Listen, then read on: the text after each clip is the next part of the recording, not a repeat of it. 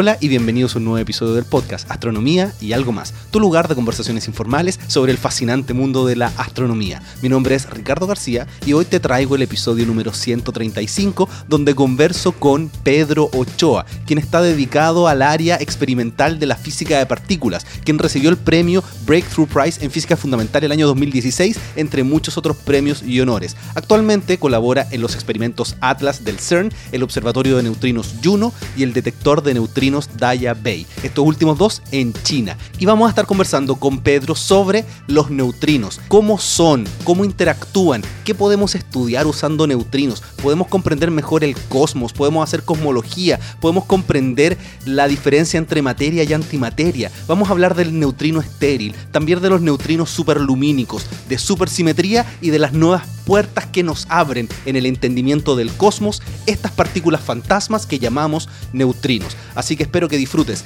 este, el episodio número 135 del podcast Astronomía y algo más.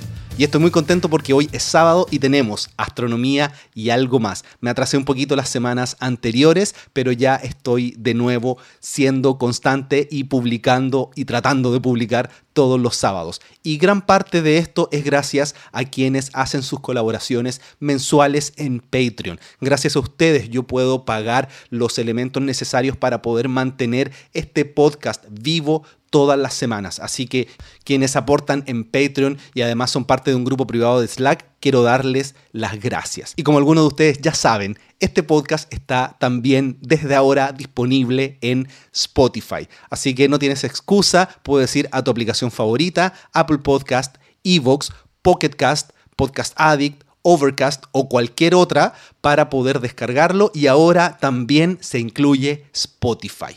Y quería comentarles además que en las próximas semanas voy a estar realizando la última migración. Los que me siguen hace tiempo saben que yo me he cambiado de hosting en hosting hasta dar con el mejor para poder albergar los MP3, porque Evox también aloja los MP3, pero la verdad es que no me gusta mucho, no hace un buen trabajo en ese sentido, así que yo tengo un sitio que se llama Lipsyn donde alojo los MP3 y lo último que me faltaba para ya tener todo de la mejor manera y yo sé que va a ser un poquito ñoño lo que les voy a comentar, pero lo único que me faltaba era traspasar el feed, porque los podcasts funcionan a través de lo que se llama un RSS feed, que cada vez que yo publico un episodio nuevo, a sus aplicaciones se les descarga inmediatamente o les llega la notificación. Entonces ese feed lo estaba generando yo a través del sitio web que tengo, astroblog.cl, y ese feed en algún momento lo quiero traspasar a Lipsyn porque es un lugar mucho más confiable para poder tener el feed. Así que eso es lo último que me faltaba. Lo voy a estar haciendo en las próximas semanas. Eso va a significar que quizás el podcast se caiga algunas horas y que algunos episodios anteriores no van a tener la descripción completa, pero sí van a estar todos los MP3 para que ustedes lo puedan descargar. Así que dejo ese aviso, no sé exactamente cuándo lo voy a hacer porque estoy en conversaciones para poder hacerlo de la mejor forma, pero les quería comentar eso. Y algunos de los comentarios que me han dejado aquí en Apple Podcast, Lily Blue está diciendo, ameno pero cargado de contenido. Ricardo conduce las conversaciones con maestría para que sean muy interesantes. Muchas gracias por los comentarios en Evox, en Apple Podcast y a través de mis redes sociales. Y bueno, no alargo más esta introducción y te dejo con el episodio 135 del podcast Astronomía y algo más.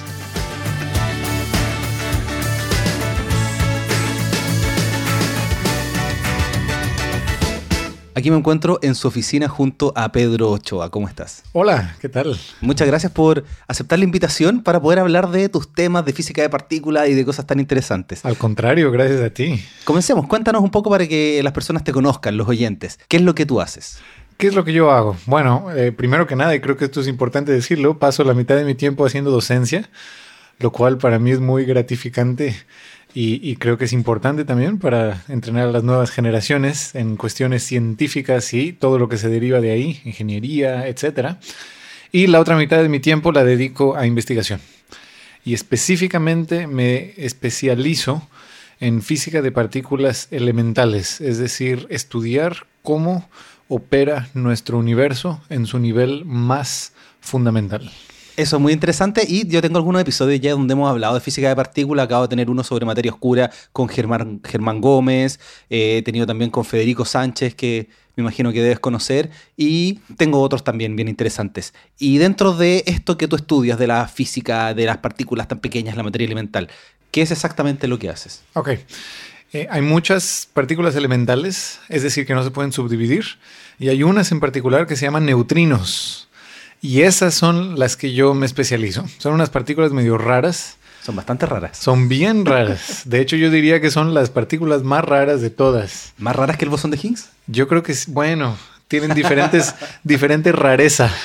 Por eso te complico al principio, porque como es lo que estudias. Claro, sí, iban a ser las más raras. Y, déjame contarte por qué son raras. Son raras porque, eh, primero que nada, son un poco como fantasmales, en el sentido de que pueden atravesar no solo paredes, ni, ni muros, ni edificios, sino la Tierra entera, planetas enteros, estrellas enteras, galaxias enteras. De hecho, si yo le pongo a un neutrino un año luz de plomo, lo cual es de los materiales más densos que hay, eh, hay una probabilidad bastante alta de que ese neutrino salga del otro lado y que se haya atravesado sin detenerse, sin interactuar con ninguno de los átomos de plomo. Entonces, por eso se dice que son como fantasmales, porque atraviesan todo. Y tienen otra cosa que los hace bien raros, que es que tienen este como síndrome de doble personalidad en el sentido de que, de hecho, no sería doble personalidad, sería triple personalidad, porque hay tres tipos de neutrinos. los nombres técnicos en electrón, muón y tau. Pero les podemos llamar 1, 2 y 3, o vainilla, chocolate y fresa si quieren. Aunque nada que ver con los sabores que uno gusta en el paladar, ¿verdad? Pero en fin, tres tipos.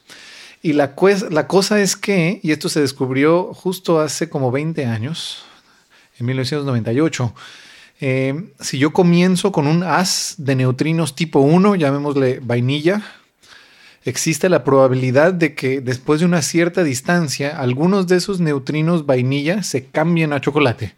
Y entonces acabo con un helado que antes era puro vainilla, comienzo con un helado que es de puro vainilla y después de cierta distancia, algunos de esos neutrinos se cambiaron a chocolate y entonces acabo con algo más como un helado como napolitano. Y luego regreso otra vez a puro vainilla y luego comienza a aparecer el tercero, que es la fresa. Y luego regreso otra vez a vainilla y etcétera. Así se repite el proceso. Sí, sería interesante comprarse un helado, ir caminando y que vaya cambiando de sabor. Sí. Pero eso es justamente lo que ocurre con, los con, los neutrinos, no con los helados, desgraciadamente.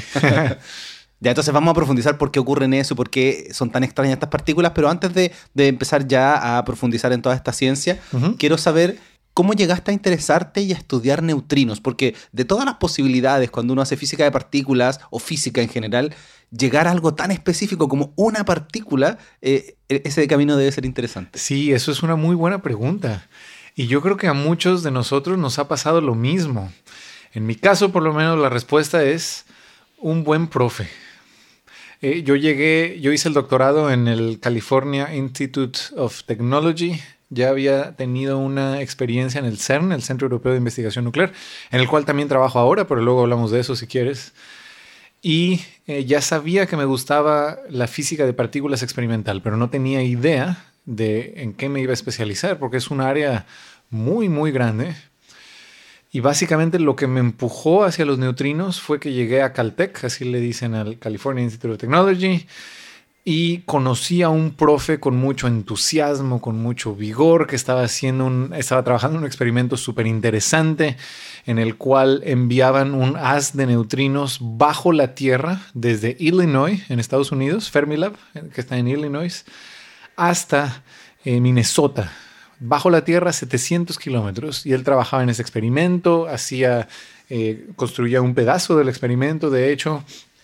y, yo aquí ya me estoy yendo hacia otro lado. Lo que pasa es que dentro de todo el mundo del Internet hay un grupo de, gente que se hacen llamar los terraplanistas. Entonces, con lo que tú acabas de, demostrar con neutrinos, si somos capaces de detectarlos desde ese sector al otro, es natural que la Tierra es redonda. exacto. De hecho, es muy buen, muy buen comentario. Es una forma un poco cara, pero una forma de probar, sin duda alguna, de que la Tierra no es plana, definitivamente. Porque de hecho, este haz de neutrinos se tira, se tiene que tirar con un ángulo de más o menos 10 grados hacia abajo porque justamente si no, eh, no sale en el lugar correcto. Entonces uno puede hacer los cálculos, ¿no? Dada la circunferencia de la Tierra, qué tan lejos está Illinois de Minnesota, uno se da cuenta, tiene que ser más o menos 10 grados, tiene uno que tirar los neutrinos hacia abajo para que salgan en Minnesota. Qué buena. Y, esto es confirmadísimo, ¿eh? O sea, apagamos el haz y no vemos neutrinos, o sea, no hay, no hay duda alguna que estamos viendo los neutrinos que vienen desde Illinois. Y se podría hacer, por ejemplo, desde Chile a China, porque uno siempre dice que si uno hace un hoyo y pasa al otro lado, uno llega a China. Eso no ocurre Sí. de todas partes, pero desde Chile, desde Santiago, sí ocurre. Correcto, se puede hacer y en ese caso habría que tirar el as casi a 90 grados Exacto. hacia el suelo, porque estamos casi lo más lejos posible Chile de China, lo cual, por cierto, me causa mucho eh, dolor cada vez que tengo que viajar, porque son más de 30 horas de viaje, pero en fin, eh, en efecto. Ahora, hay un problemita, que es que los haces de neutrinos no se pueden hacer muy... em, eh, muy bien apuntados, ¿cómo decirlo? Estaba pensando en la No palabra colimado. eso, no se pueden colimar porque los neutrinos atraviesan todo y no se pueden como enfocar de la misma forma que uno enfoca un láser. Y esto es simplemente porque los neutrinos, como el mismo nombre lo dice, son partículas neutras. Entonces uno no puede hacer los otros trucos que uno hace con los protones o con los electrones o etcétera, donde uno usa campos eléctricos y magnéticos para enfocarlos. Entonces me asalta la, la pregunta de cómo entonces enfocamos un láser. Ah, bueno, un, bueno, un láser lo que pasa es que emite luz a una frecuencia muy delimitada porque es emisión estimulada. Y entonces hay colimadores y hay otros efectos que hacen que salga muy bien eh, enfocado. Y aparte es, es luz, uno puede usar eh, lentes. Perfecto. También hay, hay, de hecho, no es tanto campos magnéticos ni eléctricos. Uno puede usar lentes para enfocar láseres y eh, hacerlos dar vuelta y uno los puede hacer pasar por donde uno quiera. Bueno, básicamente la luz es un campo electromagnético. Correcto, sí, correcto.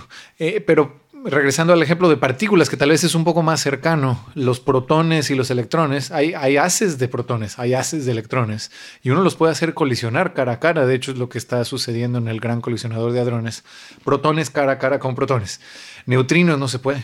No tengo cómo, no los puedo hacer pasar por un lente y tampoco los puedo afectar por campos eléctricos y campos magnéticos. Entonces, uno puede hacer un haz de neutrinos que está más o menos afocado, pero la comparación sería tal vez en lugar de un apuntador láser o un láser cualquiera, estamos hablando de una, como estas antorchas, ¿cómo le dicen en Chile? Las linternas. ¿Ya? Sí, linterna. Estas como linternas que uno lleva al campamento, ¿no?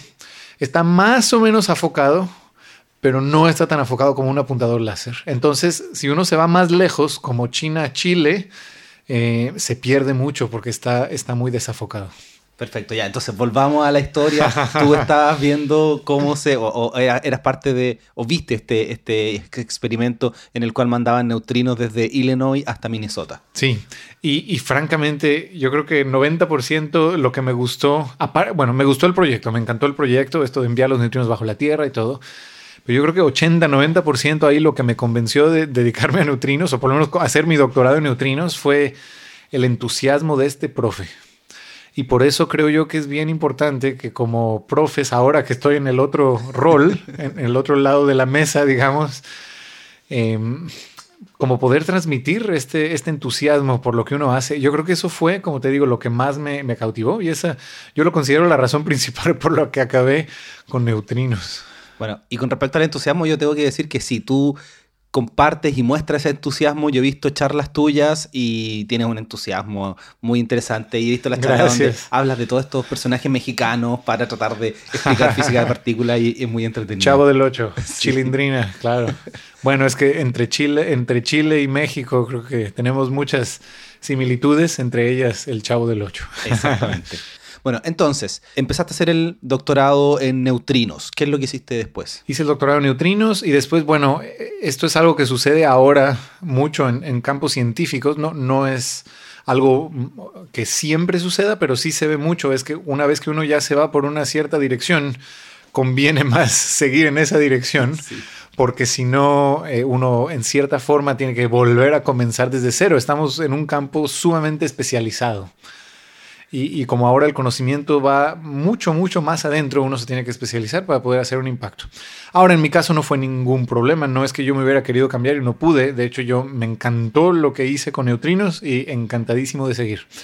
Entonces lo que hice fue hacer lo que se llama un postdoctorado, que para aquellos en, en tu audiencia que no, que no sepan, uno por lo general cuando termina el doctorado en un campo científico no se puede ir directo a trabajar como profesor porque hay mucha competencia. De hecho, estos trabajos de profesores son eh, muy altamente peleados. Cada vez más escasos. Sí, desgraciadamente, porque realmente no puede uno absorber, las universidades no pueden absorber eh, la cantidad de graduados que hay. Entonces muchos graduados se van a la industria y lo cual me parece excelente. O sea, se requiere gente con este nivel de educación que, que impacte a todas las áreas de la sociedad. Pero en fin, yo quería ser profe, entonces uno tiene que prepararse aún más.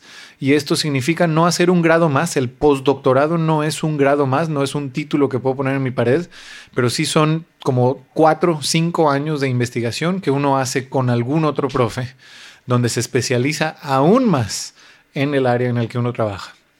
Yo cambié un poquito. Como te decía, yo hice el doctorado en, en, neutrinos de acelerador, este haz producido por un acelerador que se envía bajo la Tierra, y cambié a neutrinos de reactores nucleares.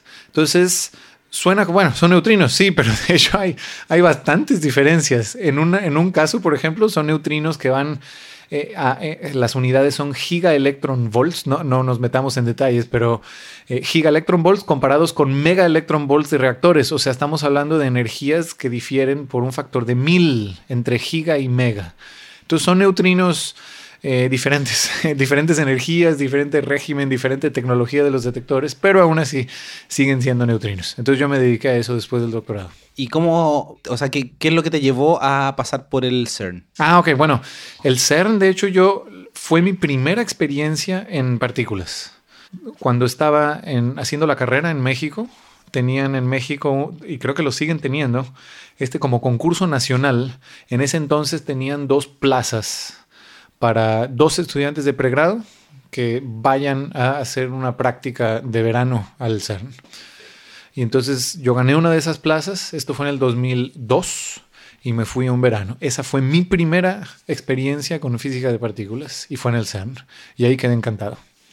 Pero luego eh, me dediqué a, a neutrinos y ahí no trabajé con proyectos del CERN, porque el CERN, su especialidad más bien son los colisionadores, aunque también tiene proyectos relacionados con neutrinos. Entonces me, dediqué a este proyecto, ya te comenté, luego los neutrinos con reactores nucleares. Y luego, cuando llegué a Chile, me involucré en uno de los proyectos en los que está trabajando Chile, que se llama Atlas, que es uno de estos grandísimos detectores que observan las colisiones protón-protón del gran colisionador de hadrones. Sí, tengo una conversación con Sebastián Olivares donde conversamos un poquito sobre lo que él hizo cuando estuvo también trabajando en Atlas. Perfecto, entonces ya te contó un poco al respecto, súper. Así que si no lo han escuchado, les recomiendo que vayan a escucharlo, van a estar, eh, va a estar el link al episodio en las notas de este episodio. Sí, definitivamente. Y te voy a hacer una pregunta que quizás es un poquito rara, pero, pero creo que es interesante. Cuando tú te imaginas un neutrino, cuando piensas en un neutrino, ¿qué te imaginas? Sí, desgraciadamente, esto, esto está mal, pero yo me imagino una esfera, una pequeña esferita, pero yo sé que eso está mal, digo está mal, o sea, es incorrecto, porque en realidad la mejor forma de imaginarse un neutrino es como una onda, un poco como lo que pasa cuando uno disturba el agua o cuando uno tira una piedra en el agua y que se hace una propagación, una onda. Los neutrinos, bueno, cualquier partícula, de hecho se comportan tanto como como una pelotita, como una onda, de donde viene esto de la dualidad onda-partícula. Entonces, bueno, los dos son justificados. Se puede uno imaginar una onda, se puede uno imaginar una partícula. A final de cuentas, la realidad es ambas, lo cual suena contradictorio, pero es lo que nos muestran los experimentos. Ya, entonces, sí, porque también me imagino una pelotita, pero uno sabe que no es una pelotita, pero cuando uno piensa en partículas, uno piensa en pelotitas. Exacto. ¿Y, y te imaginas que, tenga, que tiene algún color? Oh, no, no, por lo general por lo general, de hecho, las partículas se modelan en nuestra mejor teoría actual como puntos euclidianos. Es decir, que ni siquiera tiene volumen. Son puntos, es decir, tienen localización, pero no tienen volumen. Entonces me la trato de imaginar lo más chiquititititititita, pues como un puntito, ¿no? Que apenas, que apenas se ve. ¿Y cómo puedes diferenciar entonces los tres tipos de neutrinos si son tres puntos? Ah, buen punto, porque uno no la diferencia dependiendo de cómo se ve, sino cómo interactúa en el detector. Cada sabor deja una firma diferente en el detector. Un neutrino electrónico deja un electrón, un neutrino muónico deja un muón, que es otra partícula, y un neutrino tau deja un tau. Por eso la asociación, por eso los nombres de los neutrinos están asociados a las otras partículas. Bueno, y cuando uno habla de neutrinos, uno empieza a pensar en que se ha hablado mucho en prensa sobre los neutrinos porque una vez se dijo que existían neutrinos que viajaban más rápido que la luz. Y yo todavía sigo recibiendo esos comentarios en YouTube eh, o acá en el podcast que hay partículas que viajan más rápido que la luz en el vacío, pero eso no es así. No, no es así, definitivamente no es así. Yo francamente considero ese episodio como algo que ojalá podamos borrar, por lo menos evitar en el futuro. Este es un experimento que se llama ópera, que justamente eh, funcionaba con un as. Es el mismo concepto que el que te conté del as de Illinois a Minnesota, pero aquí está hecho desde el CERN a Gran Sasso en Italia. Es el mismo concepto, enviar un haz de neutrinos bajo la Tierra y lo recogen, entre comillas, en Gran Sasso, en Italia, un túnel bajo, bajo los Alpes. Em, por eso se llama Gran Piedra. pues sí, creo que es, francamente no recuerdo, pero creo que es el nombre de la montaña bajo el cual está el túnel. Sí, porque Gran Sasso es Gran Piedra. Sí, sí, sí, sí. Entonces creo que así se llama justamente esa, esa montaña, pero francamente no recuerdo. Eh, en fin. Y, esto fue una medición que, por cierto, en mi experimento, cuando yo estaba haciendo el doctorado, hicimos esta medición de la velocidad de los neutrinos y encontramos viajan a un poquito menos que la velocidad de la luz, que es lo que uno espera. Pero ellos encontraron, y ahora ya sabemos, fue un error, fue un error instrumental. Eh, encontraron un poquito más alto que la velocidad de la luz, la velocidad de los neutrinos, y desgraciadamente se hizo un ruido enorme, porque si realmente hubiera sido cierto esto hubiera sido un descubrimiento digno de varios premios Nobel.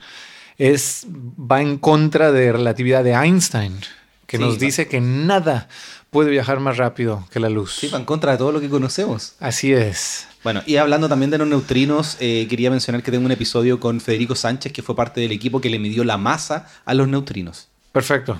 Bueno, por cierto, nosotros también le medimos la masa. De hecho, para ser específico, medimos la diferencia de las masas. Y nada más para, perdón, regresando nomás a esto de los neutrinos más rápidos de la luz, decía yo que es un poco un episodio negro porque creo que como que nos hace ver un poco mal el hecho de haber sacado, digo, yo no fui, ¿verdad? Yo no estaba en esa colaboración, pero haber sacado un resultado con semejantes implicaciones que hizo tanto ruido en el público, todos los, todas las personas que escuchan de neutrinos lo asocian con esto. Y después haber dicho, ups, perdón, nos equivocamos. Ahora, a mí me gusta que ocurra ese tipo de cosas. Sí. Porque eso demuestra que la ciencia no es un dogma, porque mucha gente dice, no, esto es un dogma, que ustedes le creen a los científicos. No, mm. uno no le cree a los científicos los científicos publican paper y sus mismos pares revisan si es que están bien hechos y si tienen un error van a saltar de inmediato y van a decir te equivocaste, eso está mal, eso no es así. Eso es un excelente punto y estoy completamente de acuerdo. De hecho, mi experimento fue de los primeros que saltó y dijo, hey, nosotros no vemos esta velocidad más alta de la luz que ustedes ven. Entonces, completamente de acuerdo. Yo, yo lo que diría es que cuando uno saca resultados, sobre todo resultados así, con semejantes implicaciones, uno tiene que tener mucho cuidado. Sí, recuerdo siempre que me contaba Brian Schmidt, que es el ganador del Premio Nobel de Física 2011 por la expansión acelerada del universo, cuando se dieron cuenta que tenía los resultados de la expansión acelerada, eh, dijeron, ¿en qué nos equivocamos? Y empezaron a buscar dónde estaba el error y publicaron solamente porque había otro equipo de Solper Matter que encontraron el mismo resultado y dijeron, ya, publiquemos, veamos qué nos dice la comunidad, porque esto es lo que nosotros vemos, pero debe haber un error. Exacto, sí, esa es la reacción que uno tiene cuando encuentra algo que no espera, y creo que es una reacción sana. Y como dices, me encanta esto de la ciencia, que no es nada más algo que yo hago aquí en, lo oscurito y nada más yo y nadie lo puede verificar. Esto es algo que de hecho le pedimos a los demás colaboradores, verifíquenos. Por eso el sistema de peer review, de revisión de pares si mi resultado no lo puede verificar otra persona, eh, hay un problema. Claro, el único detalle ahí es que no es cualquier persona el que lo puede verificar, tiene que ser un científico que entienda la matemática, la física y todo lo que hay detrás, pero sí hay gente capacitada que puede decir, no, esto está mal. Bueno, pero nos fuimos a cualquier parte. Volvamos a los neutrinos. Entonces, hay muchas cosas interesantes de los neutrinos y tienen algo que es extraño porque todo el resto de las partículas interactúan bastante, pero por alguna razón los neutrinos casi no interactúan con nada. Tú hablabas de que pueden atravesar eh, un año luz de plomo, que es imposible tener, pero bueno, lo pueden atravesar. ¿Por qué tienen esa, esa característica? ¿Por qué son tan distintos al resto de las partículas que conocemos en el modelo estándar? Muy buena pregunta. Lo que pasa es que hay cuatro fuerzas fundamentales por las que las partículas interactúan, eh, por lo menos que conozcamos. Fuerzas fundamentales significa interacciones de partículas. O sea, por ejemplo, déjame, déjame, comenzar con un ejemplo. La fuerza electromagnética, la fuerza de Coulomb, que muchos de, en tu audiencia seguro reconocen porque la vieron en el colegio, es esta fuerza que ocurre entre dos partículas cargadas, que es de atracción si los signos son opuestos o de repulsión si los signos son iguales. Esa es una de las cuatro fuerzas que hay en la naturaleza.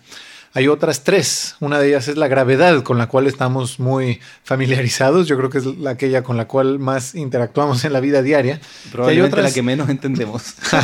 de hecho, eso es lo irónico. Sí, y es la más débil. Además. Y la entendemos peor. Pero bueno, no nos desviemos. hay otra que se llama la fuerza fuerte, que se le llamó así justamente porque es bien fuerte.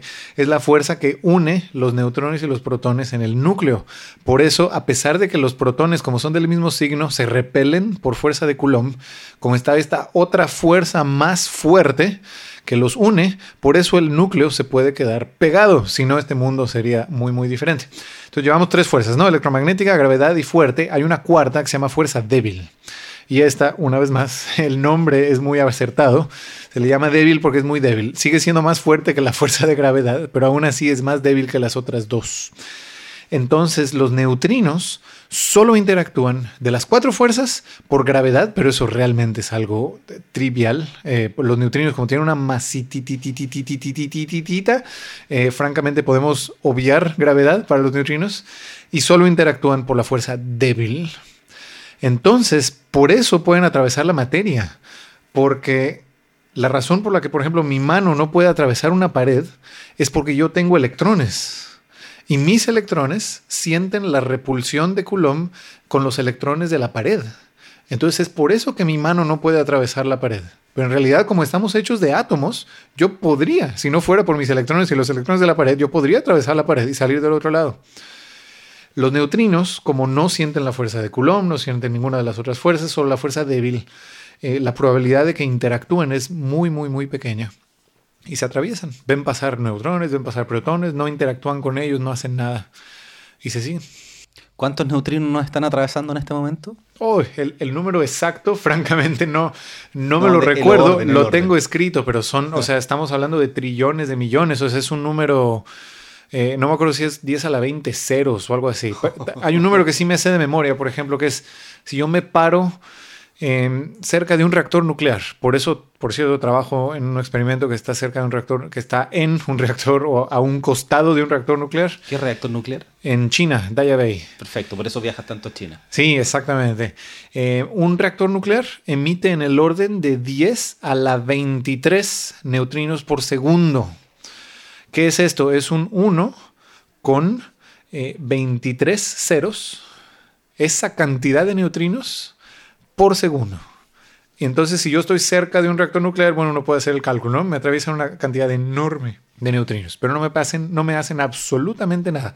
De hecho, en este experimento que te comentaba, el primero en el que trabajé en el doctorado, eh, tenemos este as que va de Illinois a Minnesota, y varias veces yo me paré enfrente del as. Cuando está uno en Illinois, a pesar de que no es un láser y que está un poco disperso el as, cuando estamos apenas en Illinois, el haz tiene un radio de más o menos un metro. Cuando ya llega a Minnesota, el haz tiene un haz de un kilómetro.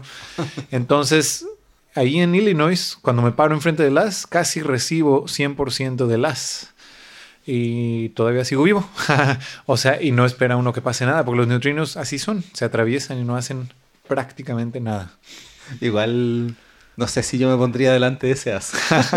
bueno, hay una historia, no nos desviemos mucho, pero es interesante. Hay una historia de un ruso que se paró en un, en un as. No recuerdo si eran protones o electrones, pero bueno, cualquiera de los dos hace un daño tremendo porque esas partículas interactúan por medio de las otras fuerzas. Y entonces cuando entran, de hecho le, le, entró por la cabeza, pues hacen mucho daño con los electrones y todas las otras partículas que hay en, en la materia orgánica. Pero bueno, la persona sigue viva, por cierto. Es una historia, es una historia interesante. Lo pueden buscar en internet. La persona que se paró en un acelerador o en un haz de partículas. Seguro lo encuentran. De hecho, una de las preguntas que eh, alguna vez me hicieron a través de redes sociales es qué pasa si uno pone la mano dentro del LHC en el haz de protones. Sí, bueno, eh, tu mano queda muy, muy, muy dañada. bueno, sí. volvamos a los neutrinos. Entonces, los neutrinos son muy distintos al resto de las partículas, interactúan solo a través de la fuerza nuclear débil, Así que es. me parece que se traspasa a partir de los de dos bosones, en los Se W y los medía, Z. se medía, exacto. Cada fuerza Claro. corresponde a una interacción o un intercambio de una partícula. Mediación, claro. Y eh, en el caso de la fuerza electromagnética son los fotones, en el caso de la fuerza fuerte son los gluones, y en el caso de la fuerza débil son estos dos bosones, se llaman W y Z, que son pesadísimos, son 100 veces más pesados que un protón. Claro, y eso es súper extraño que se puedan traspasar, entre comillas, esta partícula tan pesada. Exacto. Pero la probabilidad no es cero. Es muy pequeña, pero no es cero. Pero no es cero. Pero además los neutrinos abren una nueva puerta porque por algo se siguen estudiando. Porque Claro. si ya se conocieran, se conociera todo lo que hacen los neutrinos, no se estudiarían más. Pero ¿por qué seguimos estudiándolos? ¿Qué, qué misterios nos tienen que revelar todavía? Ah, muy buena, muy buena pregunta. Eh, yo diría que hay, a ver, por lo menos tres razones por las que los neutrinos son dignos de estudiarse. La primera es que tú sabes cómo, cómo estudiamos el universo, pues a través de la información que viene de estos mensajeros, de estas partículas que nos llegan de todo el universo, de las galaxias, planetas, estrellas sobre todo, etcétera, que son los fotones. Casi todo lo que hemos aprendido del cosmos ha sido a través de la luz que nos llega de otras partes del cosmos. Ahora imagínate que aparte de poder detectar la luz, pudiéramos detectar otro mensajero, otra partícula que nos venga de todos estos hoyos negros, eh, galaxias, planetas, estrellas, y que traiga información complementaria a la que nos traen los fotones. Esos son los neutrinos. De hecho, el campo de astronomía de neutrinos está comenzando, digo, en la última década más o menos, y es, es, un, es un campo complementario a astronomía con fotones, con luz. Así como se abre un panorama completamente nuevo cuando estudiamos el universo con rayos X, por ejemplo. Claro, pero el rayos X sigue siendo luz. Sigue siendo luz. Ahora es no solo otro, no solo cambiar de frecuencia, sino cambiar de partícula. Porque lo que yo tengo entendido, Y- lo que tenemos hasta ahora es luz, de, de ondas de radio a rayos gamma, Exacto. eh, ondas gravitacionales, Sí. que pudimos hacer el año pasado, este, Sí. la kilonova, que se midió en, en ondas gravitacionales y en, y en luz. sí, Y también tenemos las astropartículas. sí. Y, y es, los neutrinos serían Parte de las astropartículas. parte de las astropartículas. ¿Y cómo sí, las porque rayos gamma serían tal vez las otras partículas, pero eso siguen siendo fotones. Entonces no sé, a veces no sé si es tan justificado hacer la distinción. También vienen los protones, ¿no? Que son los rayos cósmicos. Eh, en fin, entonces eso e- es básicamente poder ver el universo con nuevos ojos. Y te doy un ejemplo de cuándo es súper importante esto. El mismo Sol, que está aquí cerquita, es la estrella más cercana. eh, no hay forma con fotones de ver en el centro del Sol. Porque los fotones que se crean en el centro del Sol tardan millones de años en salir. No recuerdo de memoria el número exacto, pero Dicen tardan un millón, pero yo siempre discuto porque no Sí. es que un fotón se demoró en salir, sino que es absorbido y remitido. Entonces el fotón que sale es uno nuevo, pero sí la luz Sí. se demora mucho en viajar hasta la fotósfera. Exactamente, lo dijiste mejor de lo que pudiera haber intentado. Entonces, los neutrinos, no, los neutrinos, el neutrino creado en el centro del Sol, justamente por esta propiedad fantasmagórica que mencionábamos, el neutrino se atraviesa todo el Sol, llega a la Tierra, llega a nuestro detector y nos da información sobre su creación y sobre el proceso de su creación y nos da información sobre el Sol. Entonces, las mejores, algunos de las mejores de los mejores datos que tenemos sobre el Sol y sobre en particular el centro del Sol y cómo ocurren las reacciones de fusión dentro del Sol, las mejores datos que tenemos sobre de confirmación de que realmente el Sol opera como creemos que funciona, vienen con los neutrinos. Bueno, de hecho, tengo entendido que gracias a los neutrinos pudimos entender varias cosas del Sol y también gracias al Sol supimos que habían tres tipos de neutrinos. Exactamente, exactamente. Y por cierto, no estoy diciendo que los neutrinos quiten astronomía convencional. No, Obviamente estoy diciendo que hay que hacer todo. O sea, hay que sacar la mayor cantidad de información posible con todos los canales posibles. Y los neutrinos nos dan mucha información valiosa. Pero si los neutrinos atraviesan todo sin interactuar, ¿cómo podemos utilizarlos para detectar el universo? Ah, bueno, esa es una muy buena pregunta. Lo que pasa es que, en efecto, la probabilidad de que un solo neutrino interactúe es muy pequeña. Pero si yo tengo trillones de trillones de trillones de neutrinos atravesando mi detector, tarde que temprano uno de esos neutrinos va a interactuar. Porque si interactúan, interactúan por la fuerza débil. Lo que eso significa es que la probabilidad de interacción es muy pequeña, pero no es cero. Entonces uno puede poner un detector, por lo general muy grande, tiene que ser un detector muy, muy grande, para entonces poder ver más neutrinos y un flujo de neutrinos muy grandote para entonces esto, de que la probabilidad sea, va a ser muy pequeña, pero no va a ser cero. Y algunos de esos neutrinos se detienen en mi detector, los puedo estudiar. Perfecto. Ahora hay dos razones más, por cierto, por Sí. las cuales El- los neutrinos son interesantes. La astronomía apenas es uno. Bueno, por cierto, no solo astronomía, también entender la Tierra, por cierto. Se puede entender la Tierra mejor con neutrinos, porque podemos hacer un mapa de estos elementos radioactivos como el uranio y el torio, que están en la corteza y, también abajo en el manto, eh, y que emiten neutrinos. Y podemos usar los detectores de neutrinos para estudiar la composición terrestre. En fin, entonces los neutrinos, punto número uno, nos sirven para estudiar la Tierra y el cosmos en general. No, que empiezo a tener demasiadas preguntas, pero tampoco la idea es profundizar por ahí. Pero, pero claro, si yo tuviese un detector de neutrinos que no fuera tan grande y portátil, yo puedo moverme por la Tierra y saber dónde Sí. están esto- estos elementos radioactivos. Sí, la limitación es de que, en efecto, uno puede hacer un detector chiquito de neutrinos, pero si uno lo hace muy chiquito, No detecta no detecta uno casi nada. Entonces uno los tiene que hacer más grandotes y entonces ya no son tan fáciles de mover. Pero andamos en eso, ¿eh? Hay, hay algunos proyectos que están intentando hacer detectores móviles, pero todavía no al punto de hacer uno que quepa en el bolsillo o en el auto. sí. Esperemos que la tecnología avance. Sí, esperemos que sí. Ok, regresando al, al punto entonces, los neutrinos nos ayudan a entender mejor el cosmos en general, no solo astronomía, sino también nuestra propia Tierra. Eh, segundo, los neutrinos son extremadamente abundantes en el universo. De hecho, la partícula más abundante en el universo son los fotones, la luz. Y la segunda partícula más abundante en el universo son los neutrinos. A menos de que haya otra que no conozcamos y que está ahí, ¿verdad? Pero hasta donde sabemos son, los segunda, son la segunda partícula más abundante. A, a mí lo que siempre me sorprende es que cualquier cosa que haya en abundancia en el universo, nosotros no estamos hechos de eso. Sí, así es. Estamos hechos de materia bariónica, que no es la más común. Estamos- Definitivamente tenemos no la estado común. sólido, líquido y gaseoso, que no es el más común. Así es. Estamos hechos por tres partículas que no son las más comunes. Así es. Sí. Y, y- y estos neutrinos, bueno, a pesar de que son tan ligeritos, como son tantos, afectan eh, la, evolución del universo. Entonces, el, el estudiar neutrinos nos da información sobre, sobre la formación de estructura en el universo, sobre cosmología en general. Eh, podría ser, por cierto, que los neutrinos nos ayuden a explicar por qué nuestro universo terminó con un exceso pequeño de materia sobre la antimateria. Me imagino que esto lo han conversado en algún otro podcast. Sí, lo he conversado, pero no profundizado, así que cuéntame un poquito más. Es uno de los grandes misterios que, que tenemos en, en ciencia actualmente en nuestro universo. Como decías, estamos hechos de cosas poco comunes. Y no solo eso, sino que estamos hechos como que de la mitad de las cosas poco comunes, porque uno esperaría que en el Big Bang se hubieran creado iguales cantidades de materia y antimateria y que al final de cuentas las dos se aniquilaran y que no quedara nada. Pero no, aquí estamos. Y la prueba de que somos pura materia es que si yo me encontrara antimateria, haría una explosión peor que una bomba de Hiroshima o de Nagasaki.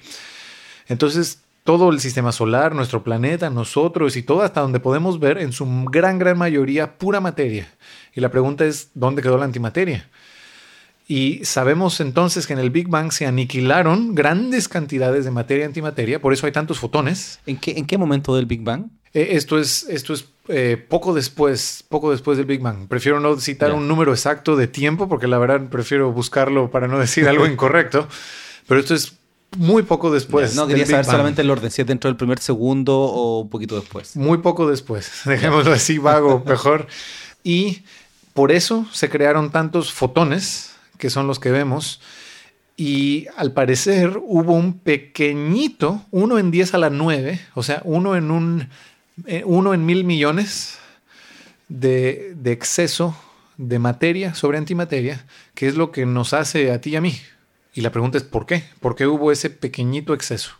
Y sucede que uno en estos experimentos de neutrinos y también en los colisionadores, una de las cosas tan interesantes que uno puede estudiar es cómo la naturaleza, sus leyes, son un poquitito diferentes para la materia que para la antimateria. Esto se llama violación de CP.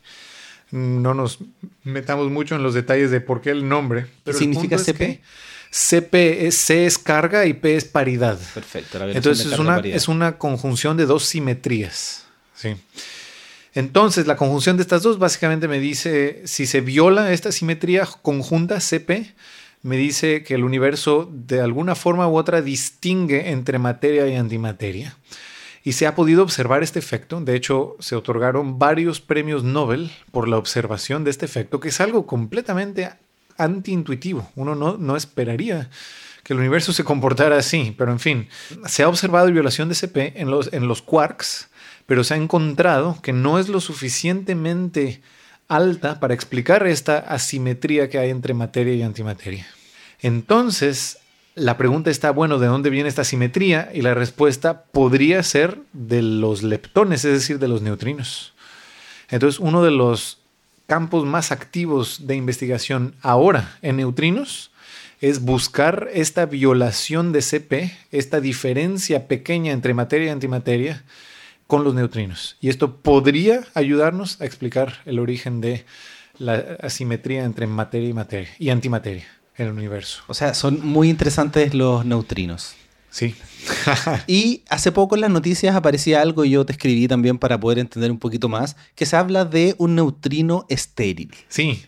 ¿Qué es eso? Muy buena pregunta y déjame justamente conectarlo ah. con la tercera razón. Me faltó la tercera, me adelante. Sí, no, ningún problema. La tercera razón que es eh, muy relacionada a esto, la, tercera razón por la que los neutrinos son tan interesantes es de que se comportan de forma extraña, y extraña me refiero a em, van más allá de lo que nuestra teoría actual, nuestra mejor teoría actual, se llama el modelo estándar, predecía que los neutrinos no debían tener masa y boom, resultó justamente hace dos décadas que como oscilan, tienen que tener masa. Y entonces esto es bueno. Como científicos nos gusta que nuestros paradigmas eh, sean, caigan, que se rompan, porque eso nos ayuda a encontrar mejores teorías. Y esta teoría, el modelo estándar, ha sido demasiado exitosa. entonces se suponía que los neutrinos viajaban a la velocidad de la luz y no tenían masa. Y no tenían masa, pero se descubrió que no, que oscilan y por ende tienen que tener masa. Y viajan un poquitito más lento que la luz. Exactamente, poquititito más lento que la luz.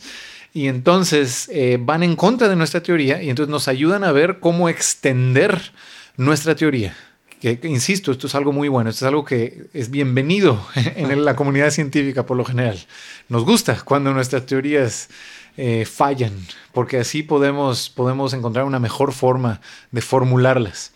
Ahora, esto de los neutrinos estériles. Justamente como los neutrinos tienen masa, resulta que ¿Cómo explicar esto sin meterme en mucho detalle? Si quieres entrar en detalle, no hay problemas. Eh, resulta que los neutrinos, por, por razones por azares del destino que no conocemos bien, solo existen o solo se han observado lo que se llaman neutrinos left-handed o con quiralidad, así se dice en español, ¿no? En inglés es chirality. No sé cómo se dice en español. Eh, mejor digámosle con, con orientación izquierda, llamémosle. Significa que eh, tienen una propiedad que si yo lo reflejo en un espejo, ese neutrino, la reflexión de ese neutrino no existe. Solo existe la, original, pero la reflexión de un neutrino no existe en la naturaleza. Es algo sumamente raro. Porque cualquier otra partícula, si yo la pongo en un espejo, la reflexión de esa partícula sí existe. Pero para un neutrino no es como cuando uno se para enfrente de un espejo, la mano izquierda se vuelve mano derecha. Entonces los neutrinos, llamémosle neutrinos con orientación izquierda o neutrinos con mano izquierda, esos sí existen, pero su reflexión en el espejo, que sería un neutrino con mano derecha, no existe. Súper, súper raro. Esto, es la Esto, por cierto, es violación de la simetría P de la cual mencionábamos ahorita antes con CP. En fin, no nos metamos en demasiado detalle. El punto es que eh, ahora que sabemos que los neutrinos tienen masa, hay buenas razones para pensar que los neutrinos con orientación derecha tienen que existir. Entonces, nosotros tenemos algunas mediciones hechas en los 90 en el CERN que nos muestran que los neutrinos activos solo hay tres, electrón, muón y tau. Entonces, estos neutrinos eh, derechos no serían activos, es decir, no podrían interactuar con la materia, porque tenemos, como te digo, buena información, buenos datos experimentales que nos dicen que solo hay tres neutrinos que interactúan con la materia. Pero hay buenas razones para pensar, como también te digo, de que existen estos otros neutrinos de mano derecha. Entonces, la opción es que estos neutrinos de mano derecha no interactúan, que sí existen, pero no interactúan y por eso no los hemos detectado hasta ahora. Y la única forma de detectarlos sería a través de oscilación, que en uno de nuestros experimentos de oscilación de neutrinos, cuando un neutrino, por ejemplo, vainilla, viaja, se cambia ya no a chocolate ni a fresa, sino a un cuarto sabor que no hemos detectado hasta ahora, llamémosle pistache. Esa sería hasta ahora la única forma de detectar estos neutrinos estériles, ver esta oscilación de vainilla a pistache. Y hay un experimento. entonces, los neutrinos estériles son. Los, serían los pistache, ¿no? Los, los, los, estos de mano derecha. ¿Todos los de mano derecha o algunos de mano derecha? Eh, no sabemos. O sea, eso está un poco en el aire. O sea, todavía es, genérico. Sí. Neutrino estéril, entonces son los neutrinos de mano derecha. Podría haber muchos de mano derecha y tal vez los pistaches son solo unos de muchos. Eh, francamente, no, no sabemos. Sí. Entonces hay un experimento, en, de hecho hay dos experimentos en Estados Unidos, uno se llama LSND, eh, estaba en Los Álamos, ese ya terminó, y observó justamente una oscilación anormal que se podría explicar por una oscilación vainilla-pistache. Hubo otro experimento eh, llamado Mini Boon, que todavía está tomando datos y que está en Fermilab, cuyo propósito fue justamente verificar este efecto que observó el otro experimento en los Álamos. Ellos también vieron ahora esta, este fenómeno raro que se podría explicar por una oscilación vainilla-pistache. Entonces, ¿es esto prueba contundente de que en realidad sí existen estos neutrinos estériles, a los cuales les estoy llamando pistache? Podría ser, pero si en efecto es una oscilación a un neutrino estéril, la debemos de poder ver en otros detectores y no ha sido el caso. Entonces todavía, todavía no sabemos. Ya, pero están las detecciones, se indica que algo está ocurriendo ahí, o quizás error instrumental o algo. Sí. Pero, pero hay ciertas mediciones que hay que empezar a replicar. Así es, y que hay que empezar no solo replicar, sino si es cierta esta hipótesis de que hay una oscilación vainilla-pistache, yo debo de poder ver otra oscilación, por ejemplo, chocolate-pistache uno de hecho puede predecir, dada la masa de este pistache, como lo observan en estos experimentos, cuánta debe ser la oscilación que debo de ver con otro experimento que está en Fermilab, que, que comience con un haz de, chocolate en lugar de vainilla. Y ahí se debe de ver. Y esos experimentos no lo han visto. Entonces está todavía en el aire la cosa. Podría ser que simplemente un ruido de fondo que estos dos experimentos no contemplaron o que no pudieron medir bien. No se sabe. Pero estamos en un momento interesante, hay que seguir investigando. Exactamente, esto es lo que hace el campo tan interesante. Así es. Y en particular, para que las personas se imaginen, te imaginen trabajando, ¿qué es lo que haces? ¿Cómo estudias los neutrinos? ¿Cómo, cómo es el trabajo? ¿Cómo es el trabajo? Bueno, eh, hay una gran cantidad de cosas que uno hace y no todas el mismo día. Pero bueno, primero uno trabaja bastante construyendo el detector, bueno, primero diseñando el detector, el experimento. Esto se hace con equipos muy grandes. En, el experimento en el que trabajo, Bay, somos como 200, en Juno somos como 500. Eh, diseñando el experimento, haciendo planes, eh, luego tenemos que contratar ingenieros, contratar técnicos para poder hacer prototipos, para poder llevarlo a cabo. Entonces, la primera fase del experimento es esto, diseñar, hacer prototipos, probar las cosas, ver que en efecto funciona el detector como debe funcionar, etc. Luego es construirlo y probar el detector, y esto tarda uno, dos años, dependiendo de la magnitud del experimento. Y ahí por lo general uno pasa mucho tiempo fuera. Yo viajo mucho, de hecho, por, por lo mismo. Y luego, por último, una vez que el detector ya está corriendo, que los detectores ya están corriendo, Em, hay que analizar todos los datos que vienen y estos son volúmenes enormes de datos, estamos hablando de terabytes o, más, eh, que tiene uno que analizar y uno tiene estudiantes por lo general, postdoctorados que se dedican a hacer esto y uno lo supervisa, entonces el trabajo es muy variado, va desde diseño, desde pruebas en el laboratorio, desde eh, instalación del detector, desde probar los detectores, desde ponerle fuentes reactivas para ver que reaccione bien, eh, hasta sentarse en el computador, analizar datos, hacer gráficas, escribir papers. Entonces es una eh, amplia perdón, gama de, de actividades que uno hace. Y dentro de las nuevas ideas que están, que están saliendo para seguir investigando neutrinos? ¿Qué otras puertas nos podrían abrir? Porque por ahí también tenemos entre medio el tema de la materia oscura que no conocemos mucho. Ah, ¿Qué, sí. qué puertas nos podrían abrir los neutrinos si seguimos investigándolos? Eso, bueno, justo mencionas lo de materia oscura, que es un muy buen ejemplo. Estos neutrinos estériles, justamente como lo único que hacen es tener masa, pero no interactuar con ninguna de las otras fuerzas, por medio de ninguna de las otras fuerzas, son un buen candidato a materia oscura, porque eso es lo que es la materia oscura, una partícula cuya identidad no conocemos, que no interactúa más que, o hasta donde sabemos, solo por la gravedad. Y entonces los neutrinos estériles son buenos candidatos. Entonces, si encontramos este neutrino estéril, podría resolverse o ayudar a resolver el problema de la materia oscura. Ese es un ejemplo. Pero si sumamos la cantidad de neutrinos estériles hipotéticos que existen, ¿nos da la cantidad de materia oscura que tenemos para explicar, por ejemplo, la rotación de la galaxia? Bueno, es que hipotéticos hay muchos, ¿no? Pero más bien eh, eh, que, que, se hayan observado. No, porque Eh, o sea, yo recuerdo cuando se hacía el cálculo si es que había muchos planetas o objetos que no reflejan luz, que se llamaban los machos, para poder explicar Sí. la materia oscura, y después se dieron cuenta que no había No forma, funciona, sí. matemáticamente no hay forma de que existan tantos que puedan explicar la cantidad de materia Ya. oscura que tenemos. Los neutrinos estériles todavía podrían explicar la materia oscura, o por lo menos un gran porcentaje de ella, pero necesita ser neutrinos pesaditos.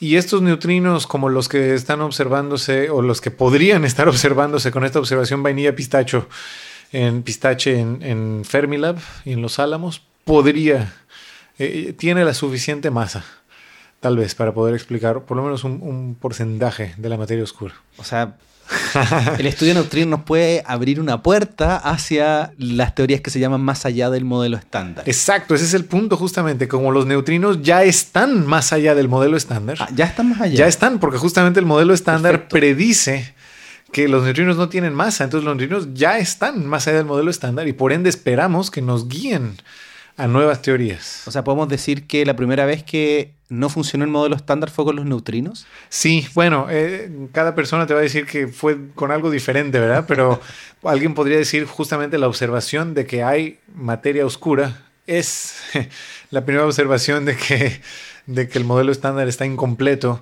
En fin, es un poco filosófico, ¿no? Pero sí, eh, en cierta forma la, la oscilación de neutrinos es como que la primera medición así directa que contradice el modelo estándar. Ahora, no es una contradicción así flagrante.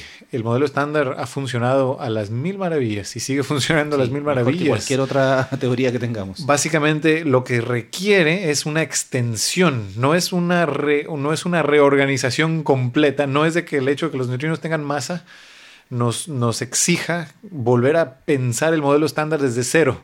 Más bien hay que cambiarle un pedacito, que es el pedacito de la masa de los, de los neutrinos. Entonces no es una reorganización entera, pero aún así eh, creemos que nos pueden llevar a nuevas teorías. Y con respecto a una de las teorías más allá del modelo estándar, la supersimetría, ¿cómo funcionarían los neutrinos dentro de toda esta idea de supersimetría? Bueno, los neutrinos tendrían su super partner o su super compañero de la misma forma que las otras partículas las tendrían.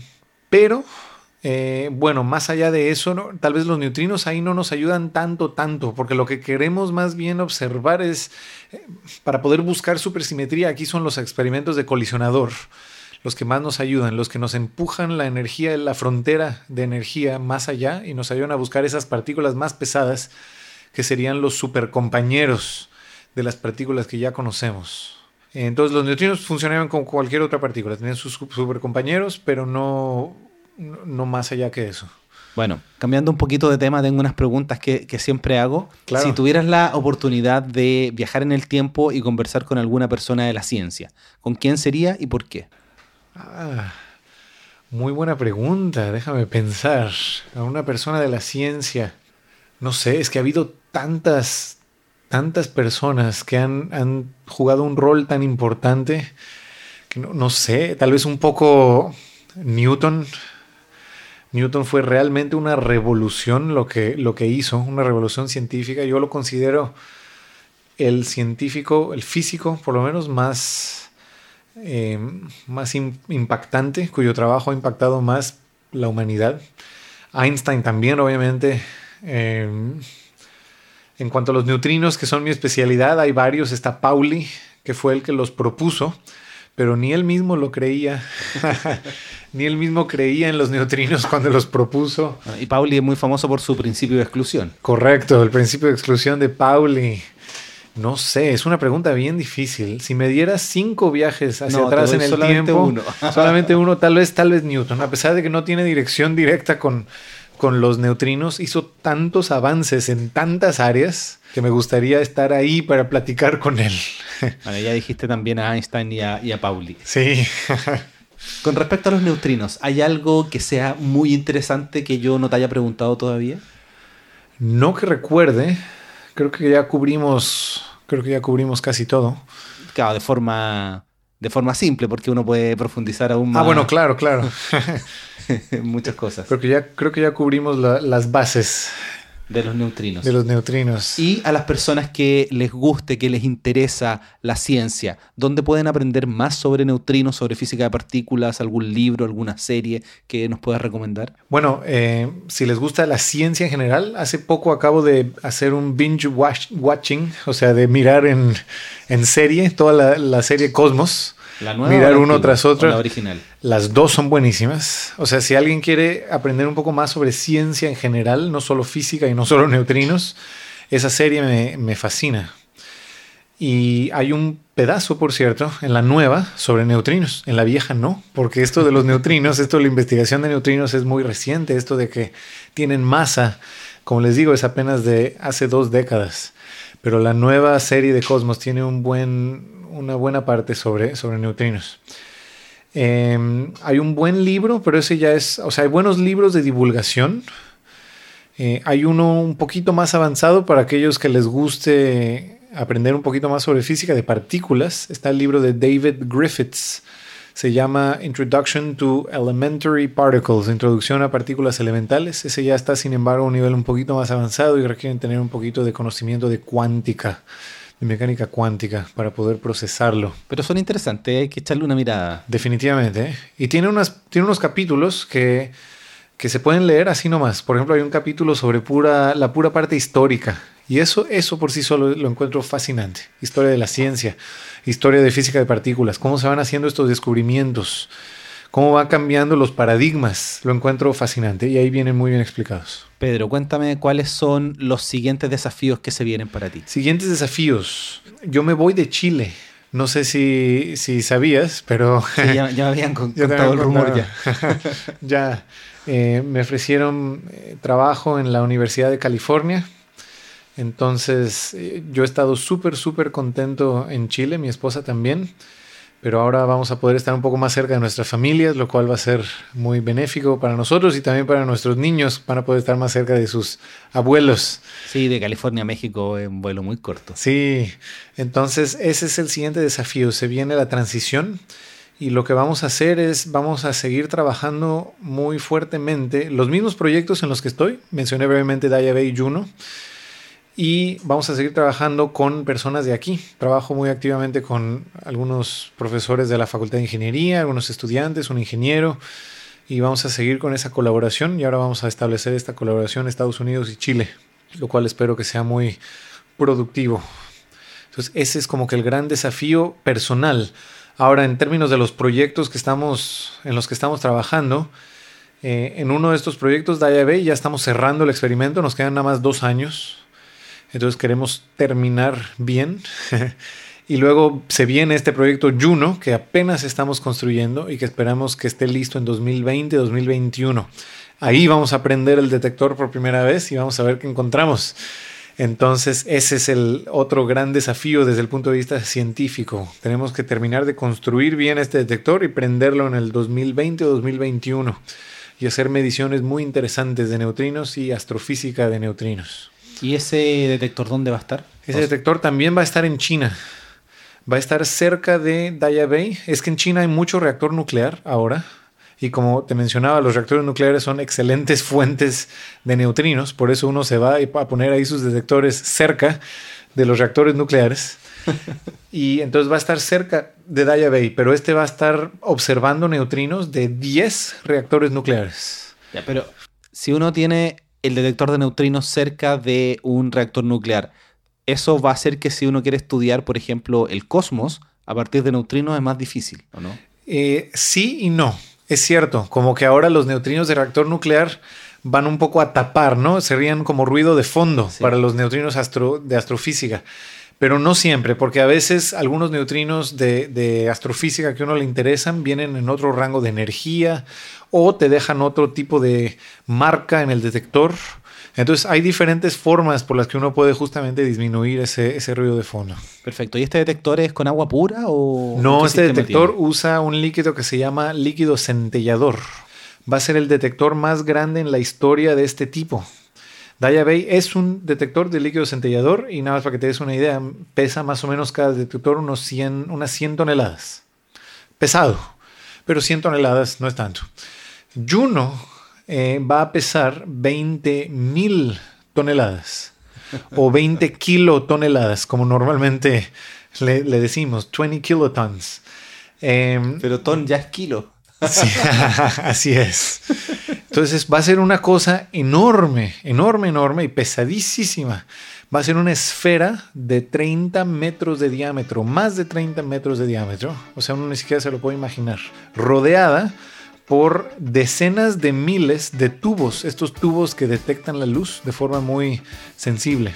Tapizada por estos tubos. Imagínate una esfera de ese tamaño tapizada por tubos, cada uno de los cuales cuesta como cientos de euros o miles de euros. Entonces el experimento va a costar como 300 millones de dólares y tenemos la fortuna de que a nosotros, a nuestro grupo aquí en Chile, nos invitaron a, participar en ese experimento.